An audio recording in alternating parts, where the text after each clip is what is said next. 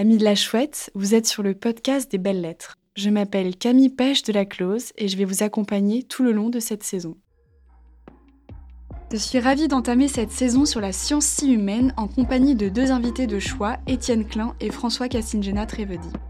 Avant qu'ils commencent leur conversation, j'aimerais retracer en quelques mots leur parcours. Il n'est pas anodin en effet qu'un physicien et un moine se retrouvent autour d'une table pour discuter de science. Étienne Klein, comme les Grecs anciens, vous avez le goût du dialogue. Les livres à quatre mains et les recueils d'entretien ont essaimé tout le long de votre chemin. D'ailleurs, c'est vous qui d'ordinaire menez la danse à la radio. Vous officiez sur France Culture chaque samedi depuis 2014 dans une émission appelée désormais Science en question.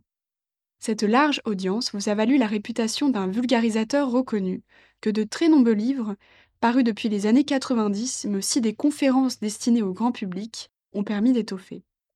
Votre formation initiale, celle de physicien, spécialisé d'abord en physique de la matière, puis comme chercheur sur le facteur temps notamment, a été irriguée par votre intérêt constant pour les enjeux philosophiques, éthiques et sociétaux soulevés par l'évolution de la science et des technologies.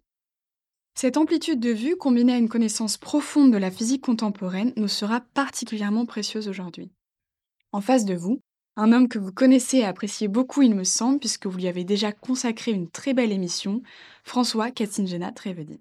Sa présence dans notre studio parisien nous comble d'autant plus que c'est la première fois depuis deux ans, François, que vous quittez les majestueux monts Auvergnat où vous vivez, dans une sorte d'ermitage bienheureux, entouré de vaches placides et de ciels infinis.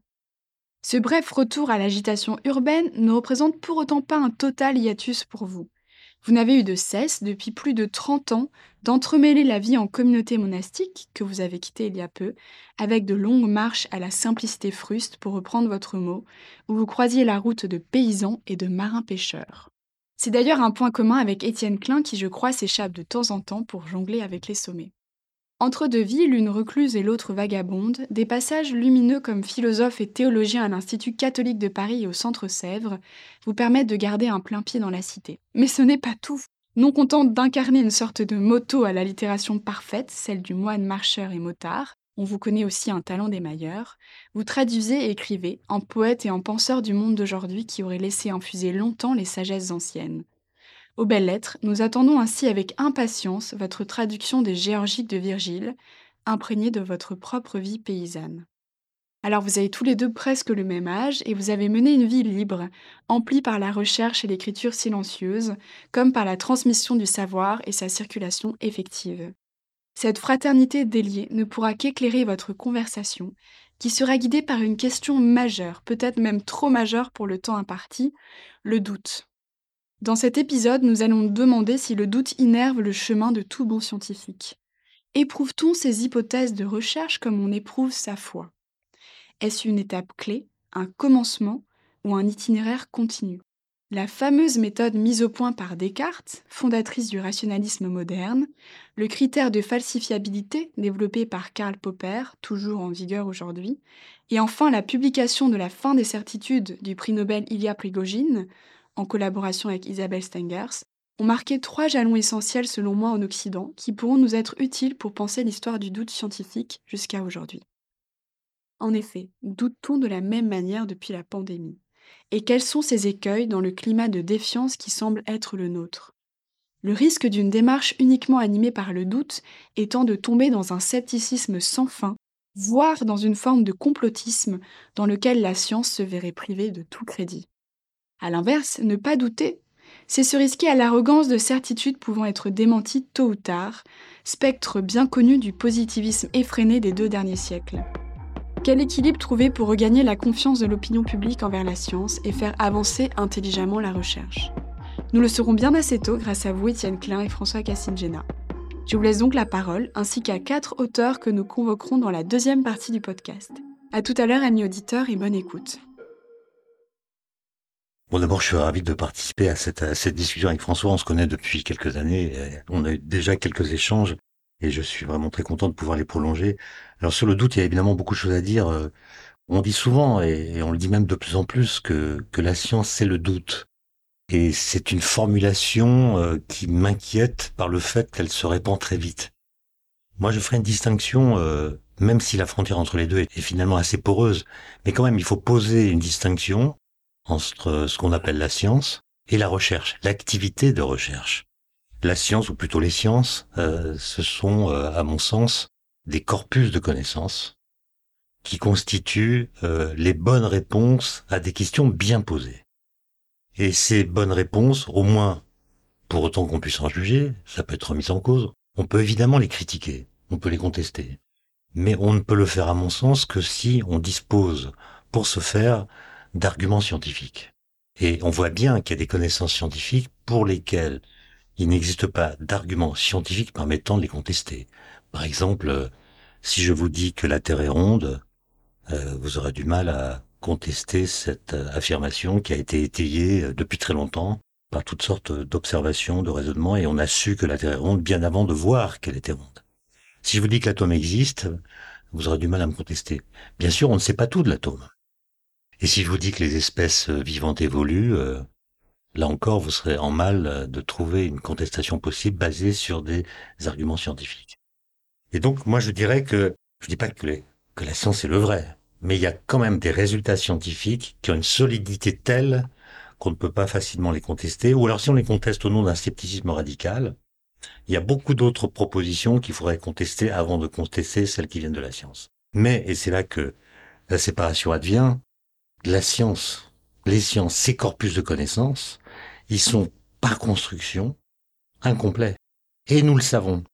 Autrement dit, nous savons identifier des questions auxquelles ces corpus ne savent pas répondre. Et donc, nous savons que nous ne savons pas y répondre. C'est ça le doute scientifique, c'est le fait de savoir qu'on ne sait pas. C'est donc pas du tout l'affaire des ignares, qui eux ignorent qu'ils ignorent. C'est l'affaire des savants, qui sont capables de dire quelles sont les questions, compte tenu de tout ce que nous savons, dont les réponses ne sont pas connues. Par exemple, en physique, euh, nous ne savons pas si euh, le neutrino, qui est une particule élémentaire, est identique ou non à son antiparticule. On ne le sait pas. Donc, nous faisons des recherches. Est-ce qu'il existe une vie extraterrestre? Personne n'en sait rien. Donc nous faisons des recherches. Est-ce qu'il existe une matière noire? Nous ne savons pas. Nous pensons que, enfin certains pensent que oui, d'autres que non. Tout le monde n'est pas d'accord. Donc des recherches sont menées. Et, donc le doute, c'est vraiment le moteur de la recherche. Et en même temps, c'est son combustible. Parce qu'à mesure que les connaissances progressent, des questions qui étaient sans réponse trouvent une réponse qui elle-même va enclencher de nouvelles questions. Vous voyez, quand on confond la science et la recherche comme on l'a beaucoup fait pendant la, la période du Covid, on a confondu les deux, euh, eh bien, le doute qui est consubstantiel à la recherche vient coloniser l'idée même de science. Et on arrive à dire la science et le doute. Et on est d'autant plus porté à le croire qu'on voit des experts s'affronter, euh, ne pas être d'accord, ce qui nous pousse à pouvoir euh, penser qu'avec notre ressenti, notre bon sens, nos croyances, nous pouvons dire ce qu'il faut penser de tel ou tel sujet qui semble faire controverse. Un petit mot, si vous permettez, sur Karl Popper. Karl Popper est ce philosophe qui a pensé la science en disant qu'elle se distingue des autres formes de connaissances parce qu'il appelle la falsifiabilité. C'est-à-dire que pour lui, une théorie scientifique est une théorie qui doit pouvoir s'engager suffisamment précisément dans des prédictions relatives au réel pour pouvoir être euh, testé par des observations, des expériences, des mesures qui peuvent la tester. Et donc elle doit être suffisamment précise pour éventuellement pouvoir être dénoncée comme fausse par une expérience. Et souvent, euh, on fait le raccourci. Moi, je le vois chez certains étudiants qui disent, bah, une science, c'est quelque chose qui peut être réfuté. Donc, il est faux. Et ça, ce raccourci me, me paraît produire des, effets ravageurs parce que ça laisse entendre que toute science, un jour, sera démontrée fausse. En plus, le critère popérien, historiquement, il n'est pas vrai. Enfin, il ne marche pas. Quand il y a un désaccord entre une théorie en laquelle on a confiance, qui permet de faire des prédictions, et puis tout d'un coup une observation ou un résultat d'expérience qui vient contredire cette prédiction. Eh bien, si on, emploie le critère popérien, on doit dire la théorie est fausse, il faut la changer. Mais ça n'a pas toujours été comme ça du tout. Par exemple, dans les années 1830, on observe avec une très grande précision la trajectoire de la planète Uranus, qui est la plus éloignée dans le système solaire, et on s'aperçoit que c'est en gros une ellipse, mais il y a un petit écart par rapport au calcul qu'on pouvait faire à partir de la théorie de Newton de la gravitation, en laquelle bien sûr tout le monde avait confiance. On n'a pas dit que la théorie de Newton était fausse, On a dit, ça, le calcul a d'ailleurs été fait par des astronomes euh, qui vivaient ici à Paris, euh, Arago et Le Verrier, il doit exister une planète que nous n'avons jamais vue, qui agit gravitationnellement sur Uranus de façon très faible, mais cette petite action de cette planète sur Uranus explique le petit écart que nous voyons entre sa trajectoire mesurée et les calculs faits à partir des équations de Newton. Et ils ont calculé la position et la trajectoire de cette planète. Un astronome allemand, ressemant leurs calculs, a pointé sa télescope, son télescope à l'endroit indiqué le soir même. Il a vu un point lumineux. Il a attendu la nuit pour vérifier que ce point lumineux bougeait. C'était donc pas une étoile fixe. Il a découvert une planète qu'on va ensuite baptiser Neptune. Oui, quand il y a un désaccord, soit la solution est législative, il faut changer la théorie, soit elle est ontologique, il faut dire qu'il y a dans le réel quelque chose qu'on n'a jamais vu. Et là où il y a du doute en science, c'est quand un tel désaccord se manifeste, on ne sait pas trop comment euh, agir. Est-ce qu'il faut euh, choisir le premier type de solution ou le second? L'exemple typique, c'est celui que j'ai évoqué tout à l'heure, la matière noire. Si vous regardez la dynamique des galaxies, bah vous voyez qu'elle est parfaitement régie par les équations d'Einstein de la gravitation, à la condition d'imaginer qu'elles sont soumises à une gravitation produite par une masse dix fois plus importante que la masse que nous observons par la lumière qu'elle nous envoie.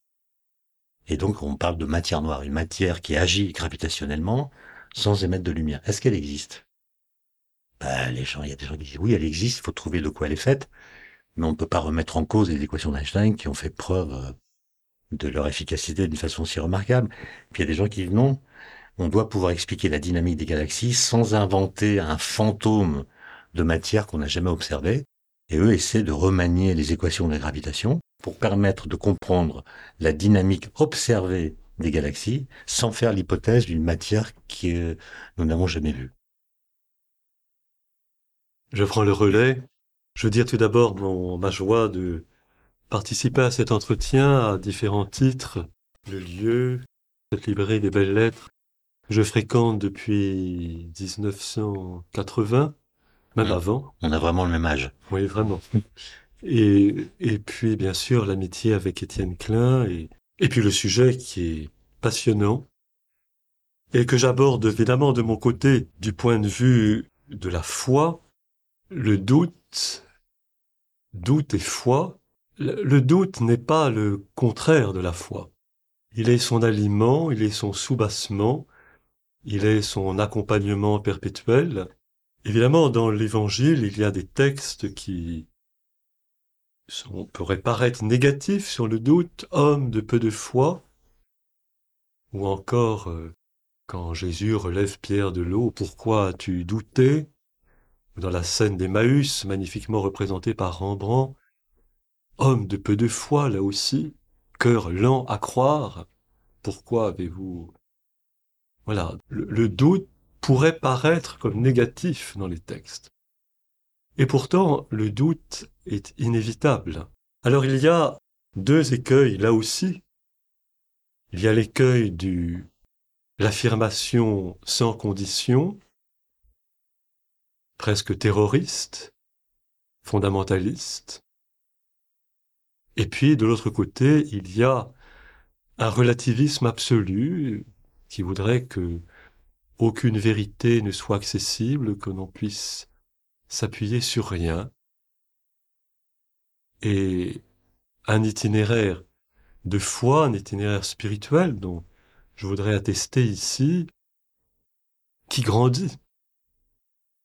Lorsque j'étais comme un enfant, je parlais comme un enfant, comme dit Saint Paul. Mais maintenant que je suis devenu un homme, je parle et je pense comme un homme. Donc l'itinéraire de foi grandit. Il n'est pas fixé, il n'est pas immuable dans une possession de certitude elle-même immuable. Ce qui est important, c'est, et nous nous rejoignons avec Étienne, c'est la recherche, chercher.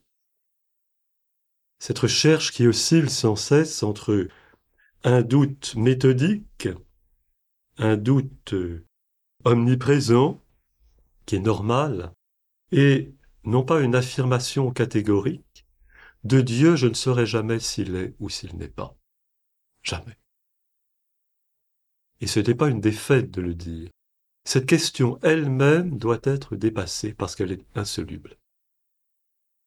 En revanche, ce qui est essentiel, ce qui est certain, c'est mon ouverture métaphysique. Mon ouverture transcendante, transcendantale, comme on voudra, ou mon ouverture sur une dimension transcendante qui mobilise ma recherche et qui la mobilisera jusqu'au bout. Voilà, et qui se nourrit évidemment du doute, mais qui est aussi une adoration, je ne recule pas devant le mot, une adoration devant le réel qui se manifeste. Dieu n'est pas simplement de l'ordre de l'idée, mais il est accessible, il est, oui, accessible, très modestement, très petitement, très quotidiennement, dans, dans le réel. Plus je respecte le réel, plus je, m'appuie sur le réel, plus je, sans, sans phare, je rencontre une réalité transcendante.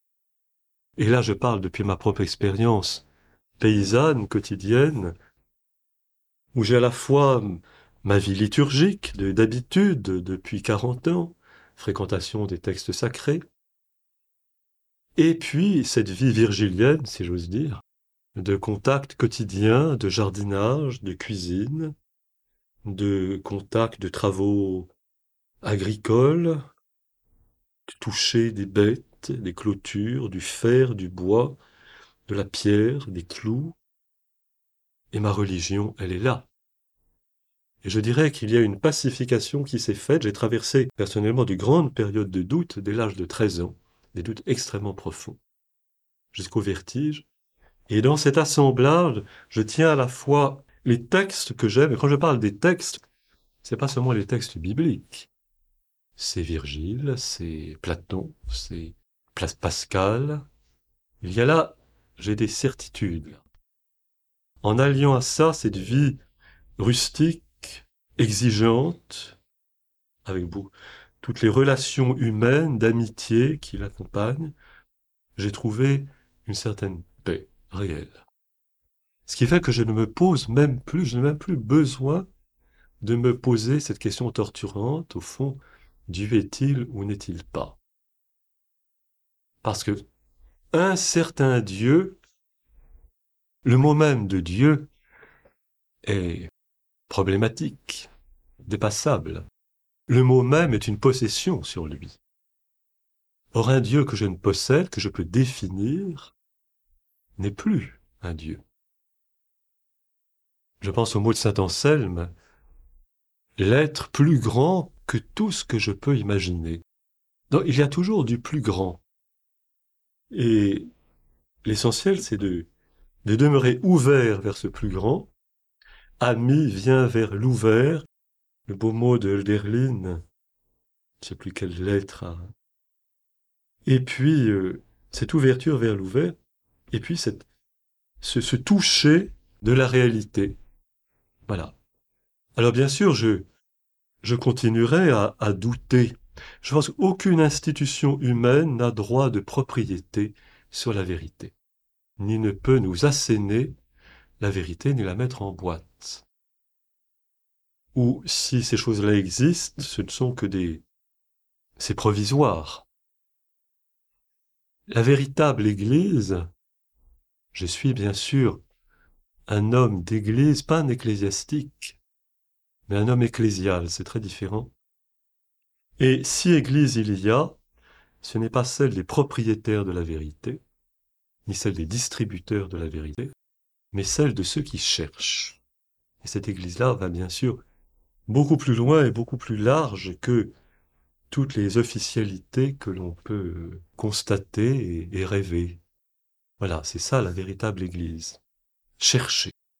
Et chercher Dieu, chercher tout court, je dirais, sans objet direct, c'est cela notre véritable métier, dans lequel le scientifique et, et l'homme de foi se rejoignent tout à fait. Et l'homme de foi ne peut pas passer outre au respect du réel.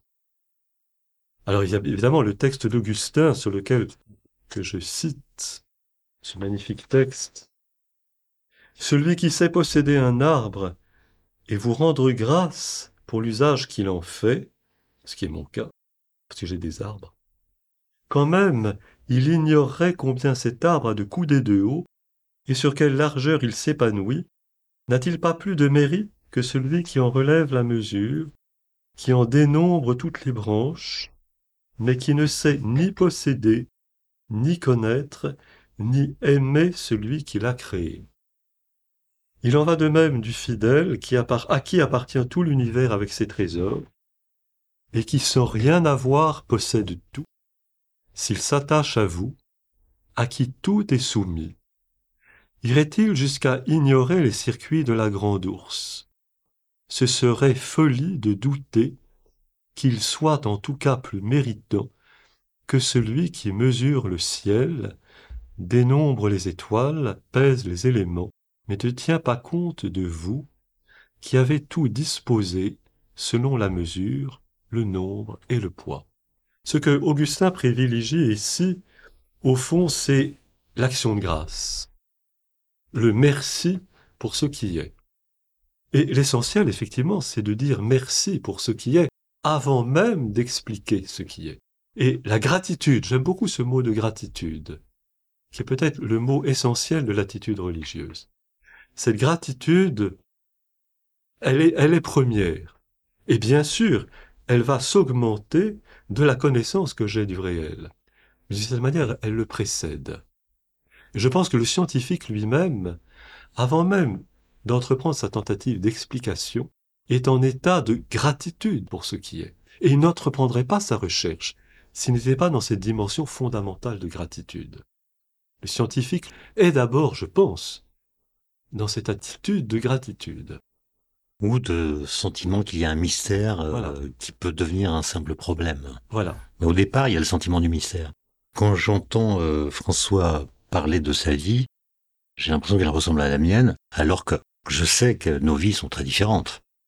Mais ce besoin de solitude, mais aussi de toucher la matière, alors moi c'est plutôt les rochers, la neige et puis la peinture, mais il y a, y, a, y a, cette alternance entre des choses qui sont euh, pensées ou faites dans une forme de, de solitude plus ou moins habitée, et puis euh, le contact très très direct avec différentes formes de matérialité. Maintenant, la science, en effet, c'est pas quelque chose qui vient abolir le sentiment du mystère. Enfin, je pense que le mystère, qu'il ne faut pas confondre avec la détection de problèmes. Un mystère, c'est autre chose qu'un problème. Un problème, il a une solution. Le mystère, c'est une sorte de constat dont on pressent que se trouve là poser une question dont on n'aura jamais la solution. J'aime bien cette attitude religieuse qui consiste à dire que la question de l'existence de Dieu, existe-t-il ou non, n'est pas une bonne question. D'abord parce qu'elle est insoluble, et ensuite parce qu'elle n'est pas le moteur de la foi. Or, j'observe aujourd'hui qu'il y a une tentative de démonstration que la foi a des bases scientifiques. Et ça me paraît être un double contresens.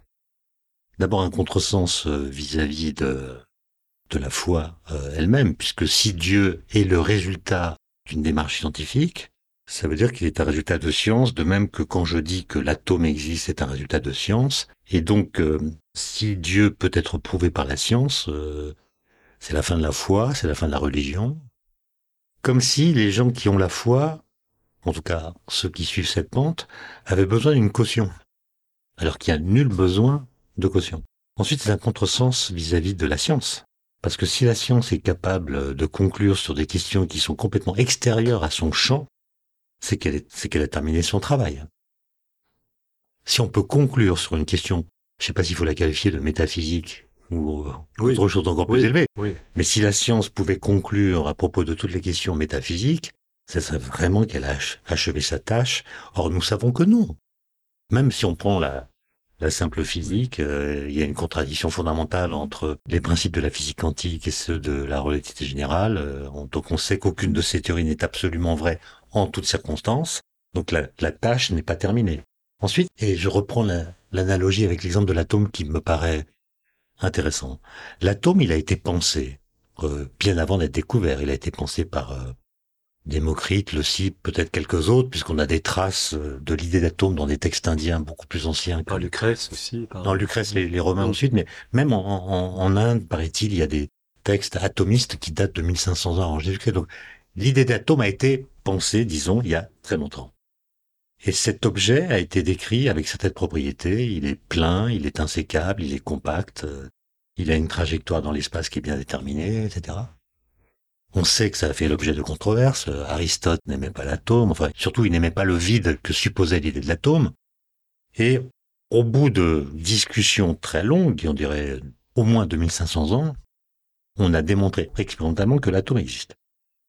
En 1906, à la suite des travaux théoriques d'Einstein, des expériences faites à Paris par Jean Perrin.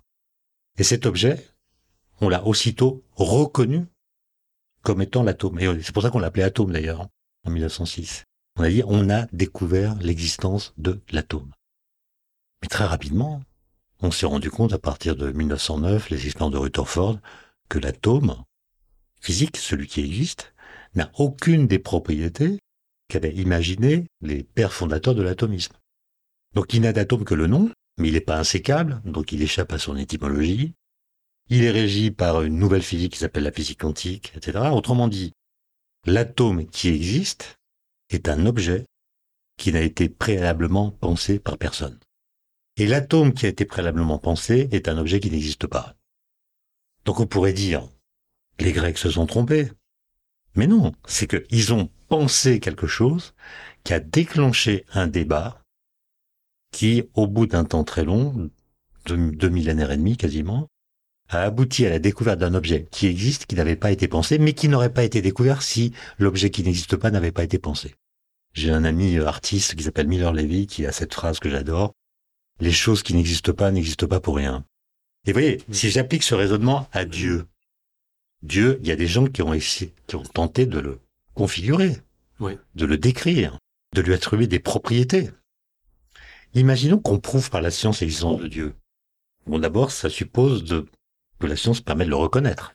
Quelles sont les propriétés de Dieu qui pourraient être identifiées soit par une mesure, soit par une observation, soit par un raisonnement. Ça, ça n'est pas dit.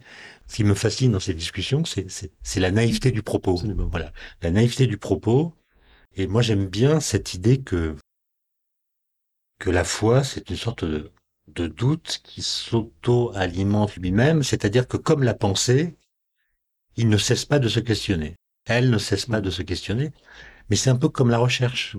La recherche, elle donne des moments de, de grande satisfaction, parfois même d'arrogance, parce qu'on a compris quelque chose.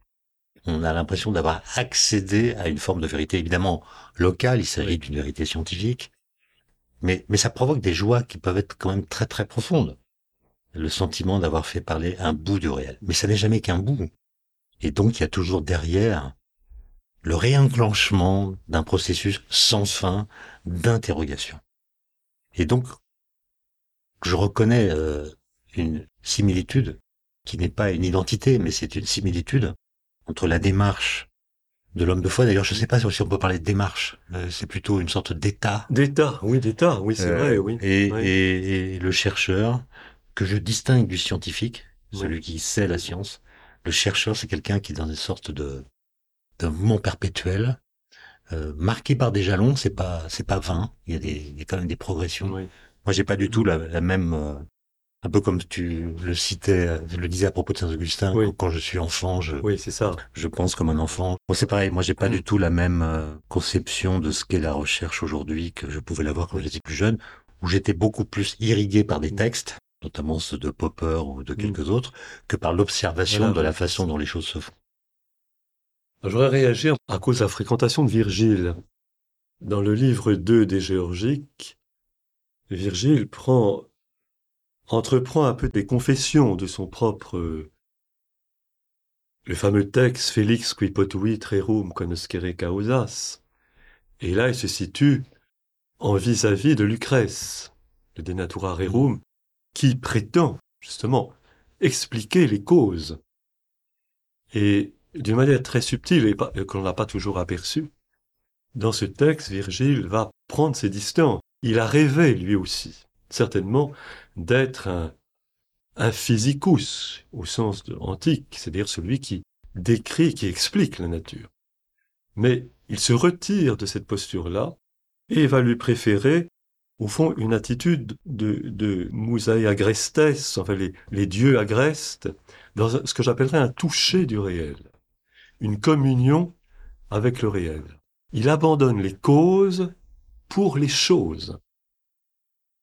Et là, je pense que pour nous, toujours aujourd'hui, quoi que nous fassions pour chercher des causes, et le fameux Dieu cause que l'on ne cesse de rechercher, au lieu d'aller du côté du Dieu des choses, dans le toucher du réel. Et là, on n'est plus dans l'abstraction débridée ou...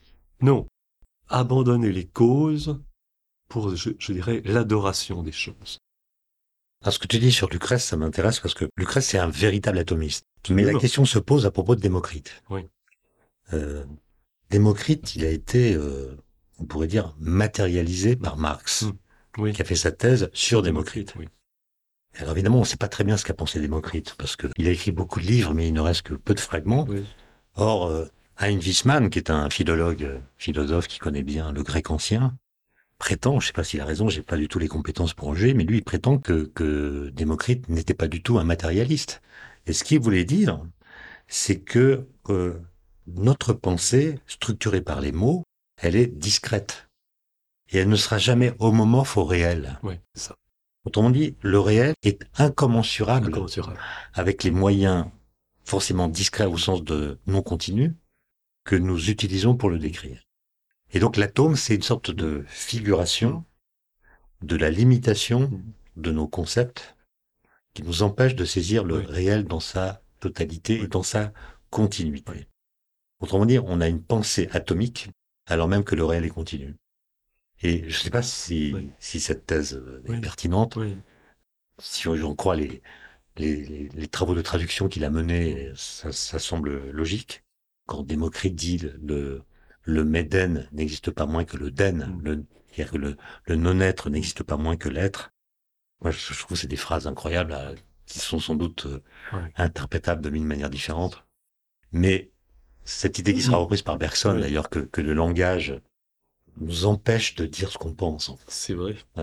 Et, et, même nous empêche de dire ce qu'on sait, puisque la vulgarisation que je pratique pour la physique, c'est une tâche impossible, puisque ce qu'on apprend en physique, c'est pas par le langage, c'est par des équations mathématiques, et, tenter de les traduire dans le langage ordinaire ne peut se faire que si on creuse à l'intérieur du langage une langue étrangère, parce que la science n'est pas déjà dite par le langage. Donc si on veut la dire dans le langage, il faut creuser une langue étrangère dans le langage pour créer un nouvel espace dans lequel on pourra dire euh, l'originalité des messages qui nous viennent de la physique.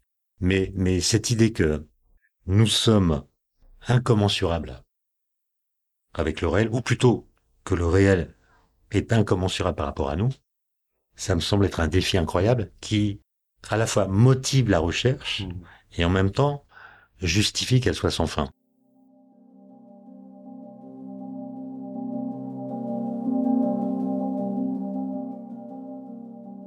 Amis auditeurs, après cette première partie de la discussion qui était vraiment passionnante, nous allons passer euh, à la deuxième partie du podcast qui est consacrée à la lecture et aux commentaires d'extraits.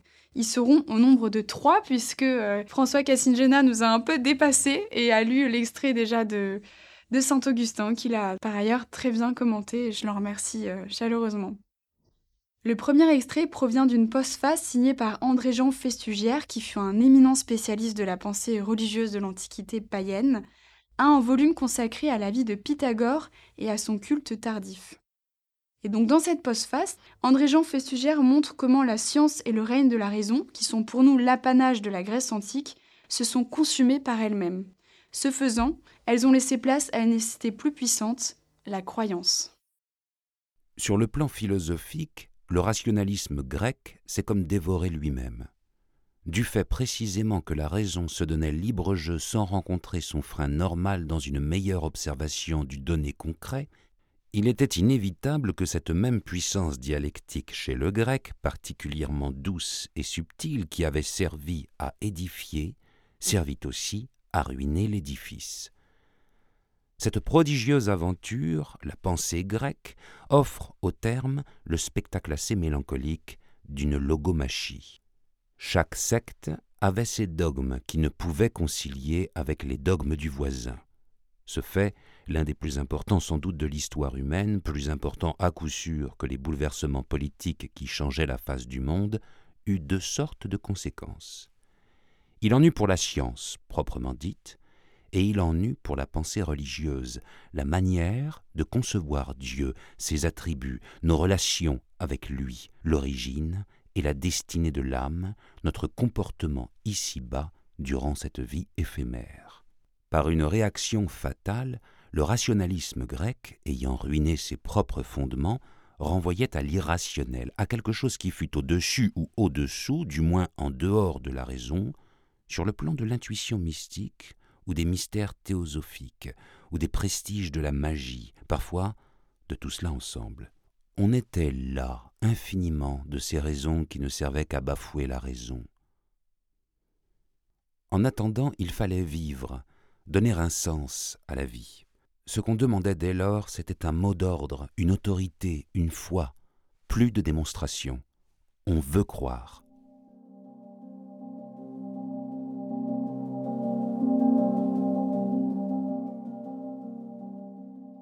Moi, je réagis volontiers sur le texte. Je pense que la, tentation ou l'échec que relève Festugière dans ce texte a largement dépassé la pensée grecque et s'est continué aussi avec la pensée chrétienne, avec la scolastique, qui elle aussi est une rationalité qui s'emballe. Et ce texte est intéressant pour des tentations contemporaines aussi, à laquelle justement la crise du Covid nous a fait assister. Cette insurrection de, de l'irrationnel, je pense au fameux livre de Dodds, Les Grecs et l'irrationnel, très grand livre, mais aujourd'hui aussi, il y a une, une revanche ou une, une vitalité de l'irrationnel, qui n'est pas forcément une vitalité de la foi. Et on ne peut pas confondre le mystère et la magie. Je trouve qu'on assiste aujourd'hui à un Dieu magique que l'on peut posséder, que l'on peut plier, la tentation religieuse de l'homme immémorial, fléchir, fléchir Dieu, au lieu de demeurer dans cette ouverture au mystère que nous évoquions tout à l'heure. Il y a donc un choix que nous devons faire aujourd'hui entre magie et mystère. Voilà ce que ce texte me, me suggère. C'est un texte qui, moi, me fait penser au statut, euh, ou réfléchir plutôt au statut de l'observation. Chez les Grecs, en effet, il y a très peu d'observations, très peu de mesures, et pour cause. Les unités ne sont pas définies, les instruments pour faire les mesures non plus. Et donc, il y a l'idée qu'une forme de rationalité déconnectée de ce qu'on appelle la réalité serait suffisante pour dire le monde.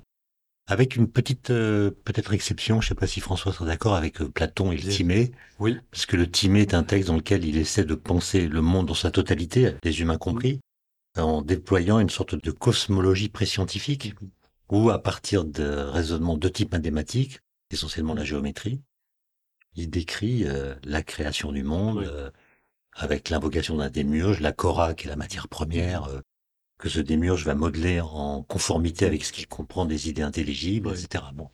Là, il y a une tentative scientifique, mais qui n'est pas basée sur l'observation.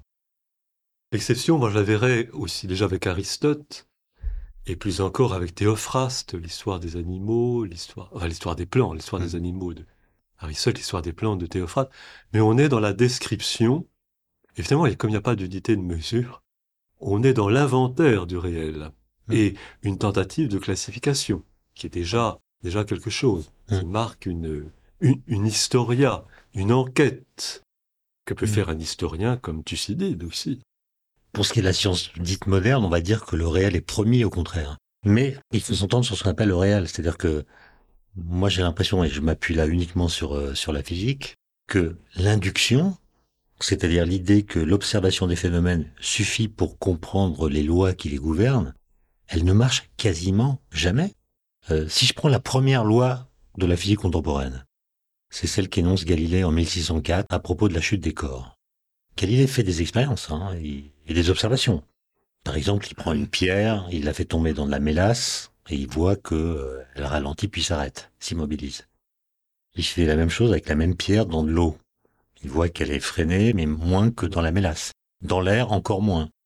Mais il voit que les corps de masse différentes tombent avec des vitesses différentes. Et donc, l'observation tente à donner raison à Aristote, qui, dans le traité du ciel, disait un corps tombe d'autant plus vite que sa masse est plus élevée. Qui est d'ailleurs une phrase bizarre, hein, parce qu'elle sous-entend qu'une pierre qui, qui pèse 100 fois plus qu'une autre pierre tombe 100 fois plus vite. On n'a jamais vu ça. Je ferme la parenthèse. Il va, consciemment ou inconsciemment, je n'en sais rien, comprendre que les lois physiques contredisent les phénomènes qu'elles décrivent ou qu'elles expliquent. Et donc il va utiliser le vide comme un milieu de pensée, sans, sans, sans se prononcer sur son existence, un peu comme pour Dieu. Il ne dit pas le vide existe ou n'existe pas, il dit si le vide existait, alors dans un tel milieu, la résistance au mouvement étant nulle, tous les corps tomberaient à la même vitesse, quelle que soit leur masse. Autrement dit, il a l'intuition que dans le vide, les lois du mouvement seraient tellement simples qu'on pourrait les mathématiser. Et il écrit que la vitesse de chute d'un corps est proportionnelle à la durée de la chute. C'est la première loi mathématique appliquée à la physique. Un corps qui tombe depuis trois secondes va trois fois, trois fois plus vite qu'un corps qui tombe depuis une seconde, quelle que soit la nature et la masse de ce corps. Et ça, c'est une loi qui correspond à une situation qu'à son époque, personne n'a observé, puisqu'on ne savait pas faire le vide. Et les doctes pensaient qu'il n'existait pas.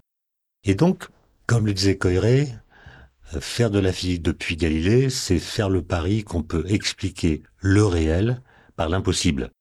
Alors ce qui veut dire par là, c'est que une loi physique, quand on l'entend, quand on la prend au sérieux, sans la répéter machinalement, est une loi qui contredit l'observation. Et donc, moi je dirais que le réel, il faut, pour le comprendre, faire ce qu'on appelle des expériences de pensée, c'est-à-dire trouver des stratagèmes intellectuels pour faire en sorte qu'il décoïncide d'avec ce qu'il nous montre. Autrement dit, il faut faire un pas de côté. Ce qu'on appelle une expérience de pensée. Et ayant fait ce pas de côté, on raisonne et on revient vers lui, pour le coup dans une démarche popérienne, pour éprouver ce que l'expérience de pensée a permis de penser, et le réel devient l'arbitre. Et, donc euh, le réel a un statut privilégié en science évidemment, mais ce statut n'est pas direct. Parce que quand il a ce statut d'être trop direct, alors il conduit à l'induction. Et l'induction, elle nous fait dire que euh, pour qu'un corps se meuve, il faut qu'il soit mu par quelque chose, par une force, ce qui est faux. Le principe d'inertie, lui aussi découvert par Galilée, dit un corps qui n'est soumis à aucune force, à un mouvement rectiligne et uniforme, il va en ligne droite à vitesse constante indéfiniment, chose que personne n'a jamais vue. Ce qui fait qu'on va du réel à la vérité. Moi, je dirais qu'il y a une espèce de dialectique entre le réel et la pensée, et cette dialectique, dans le meilleur des cas, aboutit à la vérité. Voilà, c'est ça.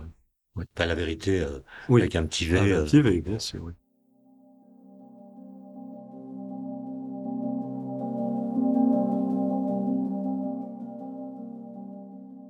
On passe à présent à un deuxième extrait, issu du livre de science, qui est l'un des trois principaux ouvrages philosophiques d'Avicenne, le plus grand philosophe et le médecin le plus célèbre du monde musulman médiéval.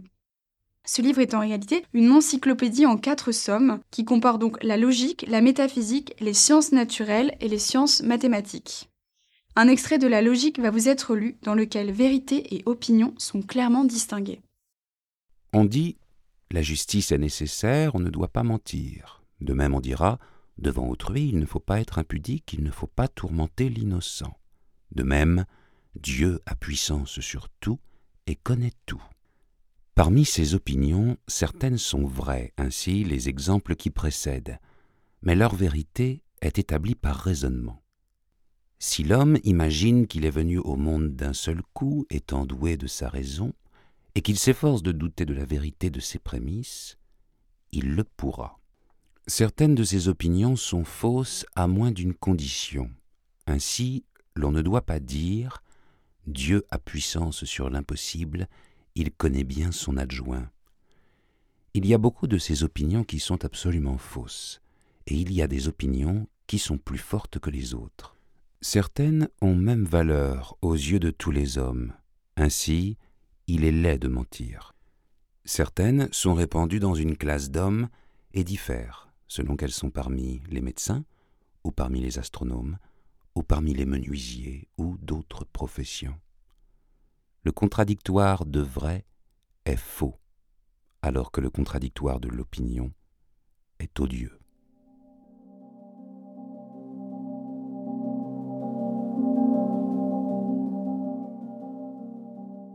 En tout cas, moi j'ai l'impression qu'aujourd'hui, l'opinion gagne en force et en autorité. C'est-à-dire que si on prend la, la science, les sciences, en fait, plus personne ne sait dire ce qu'elles disent. Une espèce de complexité de la science. Et, et, du coup, on doit se frayer un chemin dans tous les messages que nous entendons, qui sont parfois contradictoires les uns avec les autres. Et on se réfère à une forme de, de bon sens ou d'opinion qui nous sert de guide. Et, et il faut pas forcément critiquer cela. C'est que notre cerveau, il est comme il est. Il a, il aime pas être contredit. Et il a besoin euh, de trouver un moyen de se déplacer dans le flux d'informations qu'il reçoit. Et le bon sens et les opinions vont servir de, de vecteur de, de, du mouvement. Euh, moi, ce qui m'inquiète, c'est le fait que l'opinion, évidemment, euh, peut être soumise à toutes sortes de biais cognitifs qui nous trompent. Personne n'y échappe. Il ne s'agit pas de prétendre qu'on puisse euh, vivre une cure de désintéressement qui nous permettrait d'échapper à tous ces biais, mais, mais le fait de dire je pense que, sans forcément argumenter, euh, en vient à servir d'argument d'autorité. Mm. Or, comme le disait Bachelard, penser, c'est penser contre son cerveau. C'est-à-dire que penser, c'est quand même euh, un travail critique par essence.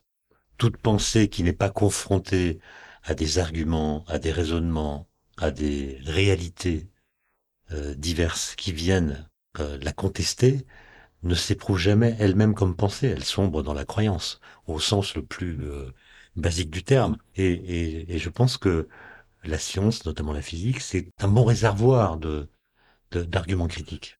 Ça, ça, nous permet de, de montrer que en, entre nos deux oreilles, il y a beaucoup de préjugés qui stagnent et ils viennent être chahutés par la par la physique qui est un une sorte de réservoir de paradoxe.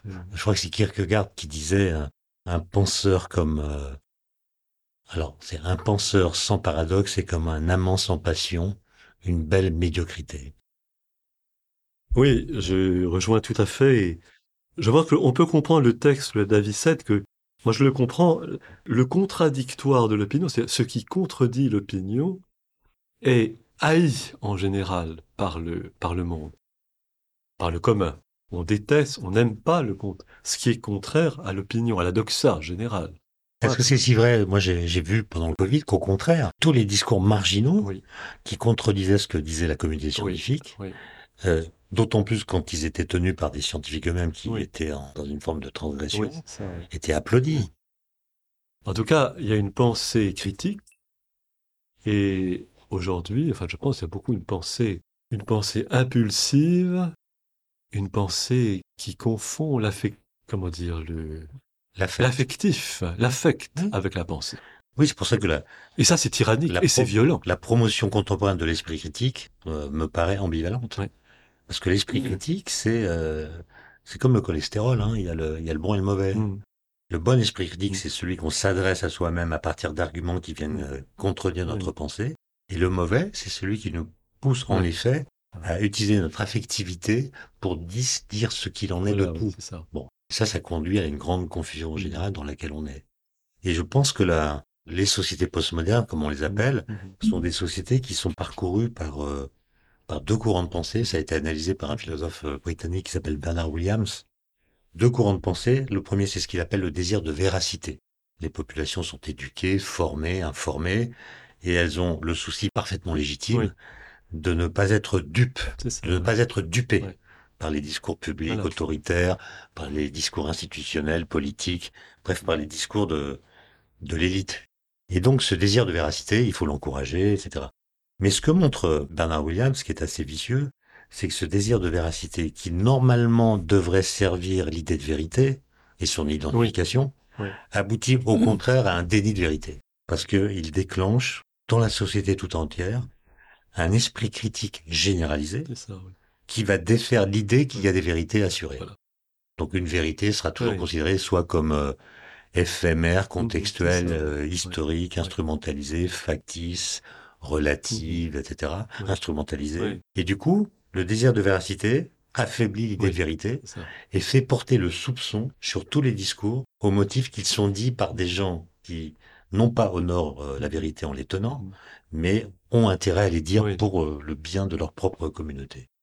Et ça, ça me paraît en démocratie, plutôt en république, complètement ravageur, puisqu'une république, c'est à la française en tout cas, c'est un Mm. lieu où euh, les connaissances scientifiques ou autres doivent pouvoir, pouvoir circuler librement, Oui, sans obstacle. euh, et et l'apparition du numérique, je sais pas si c'est notre sujet, mais le numérique permet, euh, Oui, rend beaucoup de services évidemment, mais Oui. permet aussi à chacun d'entre nous, ça, en quelques clics, de fabriquer une sorte de chez-soi idéologique, euh, de bâtir une communauté au sein de laquelle les croyances se renforceront grâce à des algorithmes qui, les ayant identifiés, vont les alimenter en, en articles, Oui. en vidéos, qui vont dans le sens de ce qui est déjà su ou cru.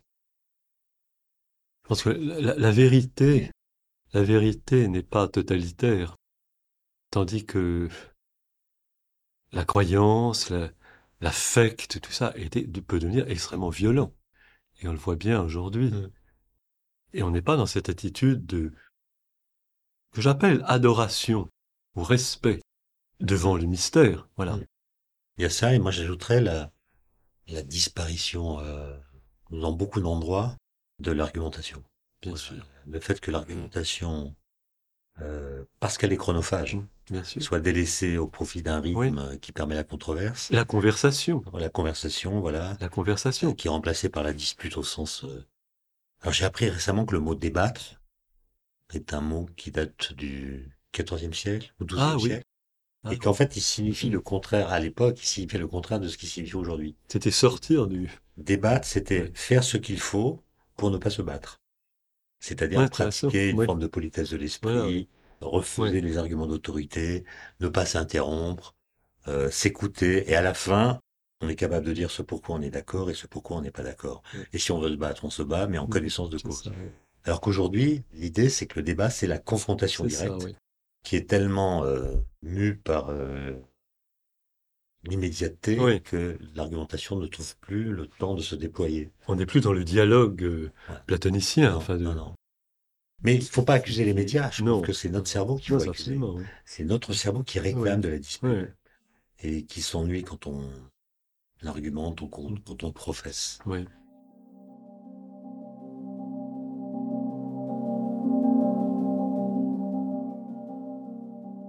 On termine par un dernier extrait, amis auditeurs, issu des Essais sceptiques de Bertrand Russell.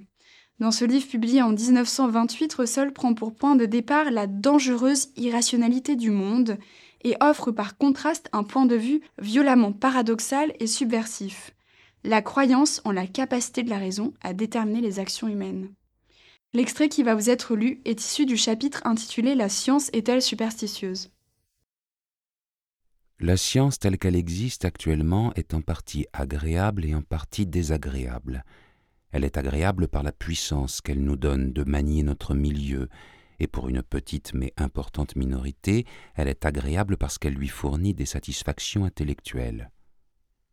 Elle est désagréable car quels que soient les moyens par lesquels nous cherchons à cacher ce fait, elle admet un déterminisme qui implique théoriquement le pouvoir de prédire les actions humaines et par là, elle semble diminuer la puissance de l'homme. Bien entendu, les gens désirent garder l'aspect agréable de la science tout en rejetant son aspect désagréable, mais jusqu'ici ces tentatives ont échoué. Si nous insistons sur le fait que notre croyance en la causalité et en l'induction est irrationnelle, nous devons en déduire que nous ne savons pas si la science est vraie et qu'elle peut, à chaque moment, cesser de nous donner la domination sur le milieu pour lequel nous l'aimons. C'est d'ailleurs une alternative purement théorique, un homme moderne ne peut pas l'adopter dans sa vie pratique. Si d'autre part nous reconnaissons les exigences de la méthode scientifique, nous devons conclure inévitablement que la causalité et l'induction s'appliquent à la volonté humaine aussi bien qu'à n'importe quelle autre chose. Tout cela arriva durant le XXe siècle, en physique, en physiologie, et la psychologie va encore affermir cette conclusion. Ce qui résulte de ces considérations, c'est que malgré l'insuffisance théorique de la justification rationnelle de la science, il n'y a pas moyen de sauvegarder le côté agréable de la science sans en accepter le côté désagréable. Nous pouvons y arriver naturellement en refusant d'affronter la logique des faits, mais en procédant ainsi, nous rendrons impuissante à sa source même l'impulsion pour la découverte scientifique, qui est justement le désir de comprendre l'univers. Il faut espérer que l'avenir nous fera trouver une solution plus satisfaisante de ce problème complexe.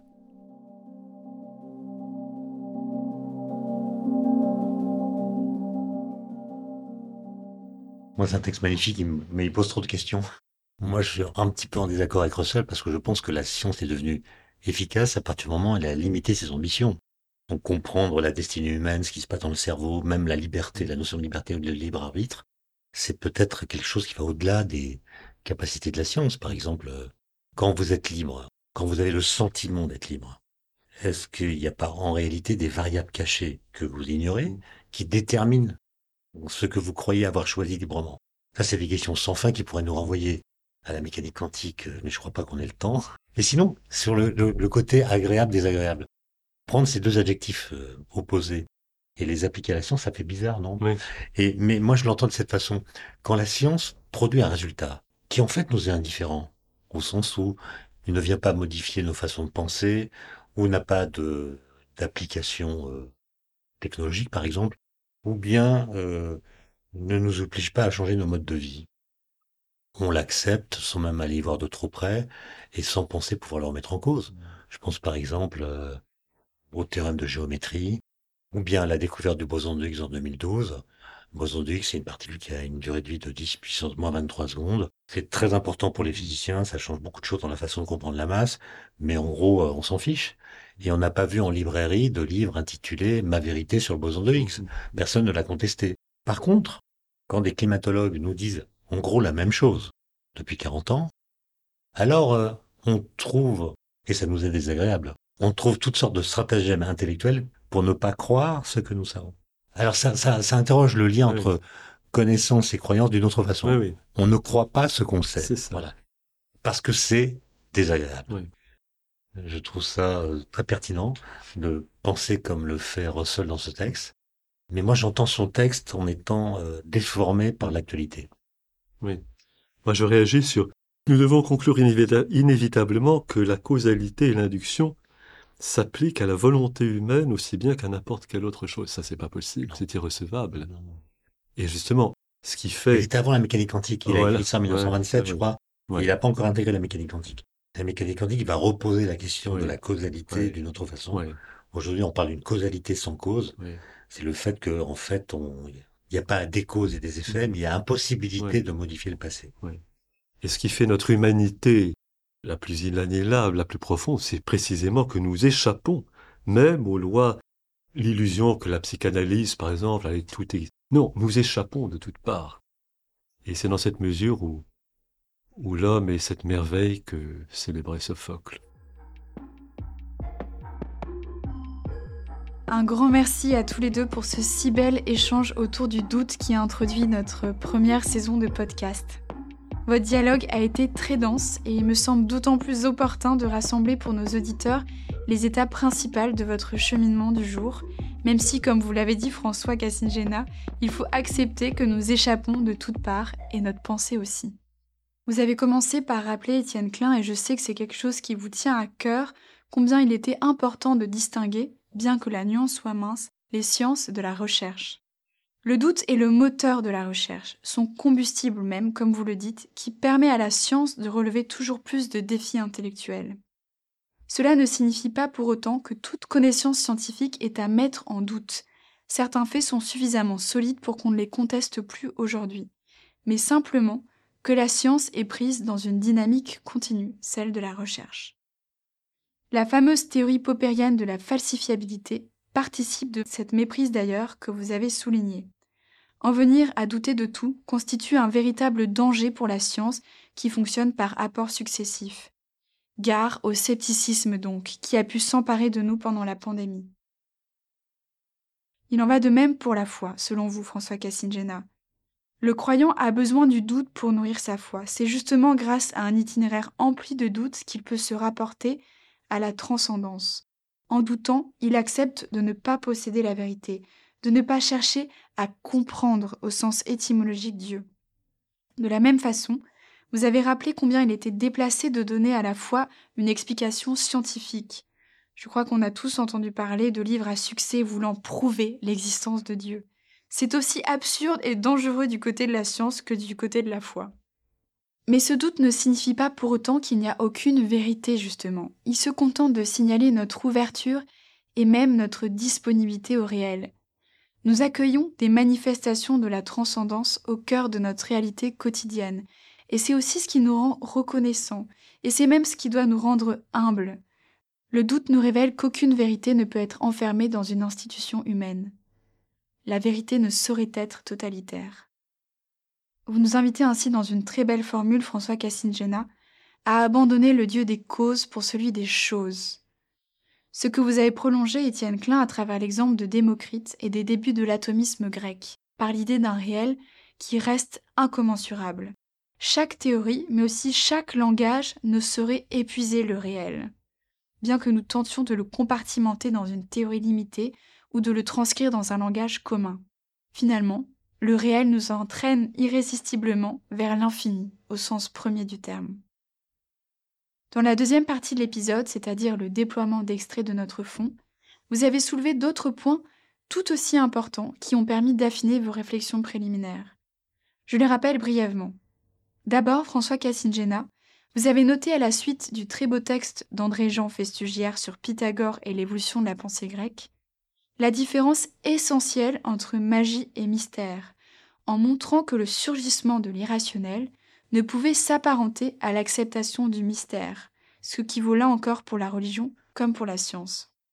Ensuite, Étienne, vous avez insisté sur le fait que l'histoire des sciences et en particulier de la physique vous a montré que l'observation pouvait être contredite par la théorie et que la plupart des grandes découvertes viennent d'expériences de pensée qui ne trouvaient pas de justification directe dans le réel. En ce sens, l'induction ne peut pas toujours marcher.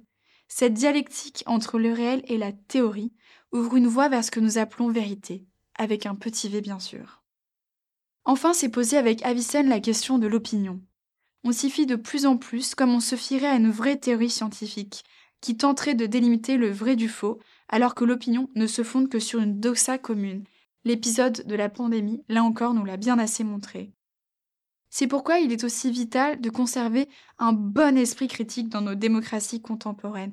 Et par bon, Étienne Klein, vous insistez sur le fait que tout comme le cholestérol, j'ai beaucoup aimé votre comparaison, l'esprit critique peut proliférer pour le meilleur comme pour le pire. La science doit donc se défier des catégories imposées par l'opinion commune. Il ne lui sied pas d'être agréable ou désagréable, comme le montrait Bertrand Russell. Afin de garder en éveil notre esprit critique, rien de tel que d'argumenter ou plutôt de converser, comme vous venez de le faire avec une véritable qualité d'écoute mutuelle. Aurions-nous donc trouvé le support idéal pour faire avancer la recherche? Gageons que oui, amis auditeurs, et ce n'est que le début. Il vous reste encore 9 épisodes à écouter, le prochain portant sur les idées reçues et même les idées fausses dans l'histoire des sciences, en compagnie de deux médiévistes convaincus.